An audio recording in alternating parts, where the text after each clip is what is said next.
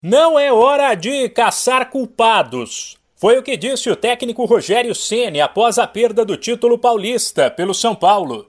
Neste domingo, o tricolor teve uma atuação lamentável no Allianz Parque. Foi mal na defesa, no meio e no ataque, não criou, não incomodou o Palmeiras. E depois de vencer na ida por 3 a 1, levou uma sonora goleada por 4 a 0 no duelo de volta da final. Ainda assim, o treinador foi coerente com o discurso que adotou nas semanas anteriores.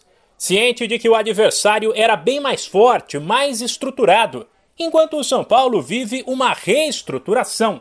Ceni tentou blindar os atletas e falou em orgulho de ver onde o São Paulo chegou. Que era possível fazer, eu acho que esse time fez, eu acho que a gente tem que ter orgulho de, de tristeza por estar hoje aqui não podendo comemorar esse título, mas orgulho de ter chegado até aqui.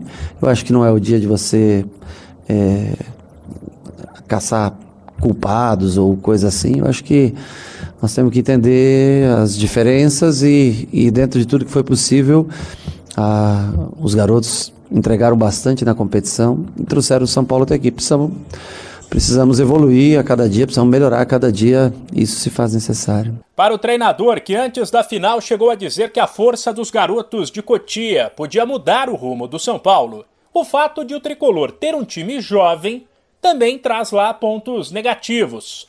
Ele avaliou que o fator mental pode ter pesado. Eu acho que o lado emocional de juventude, a mesma juventude que te leva, que trouxe até aqui, hoje também, logicamente, sente um pouco, sente um pouco o peso da, da partida.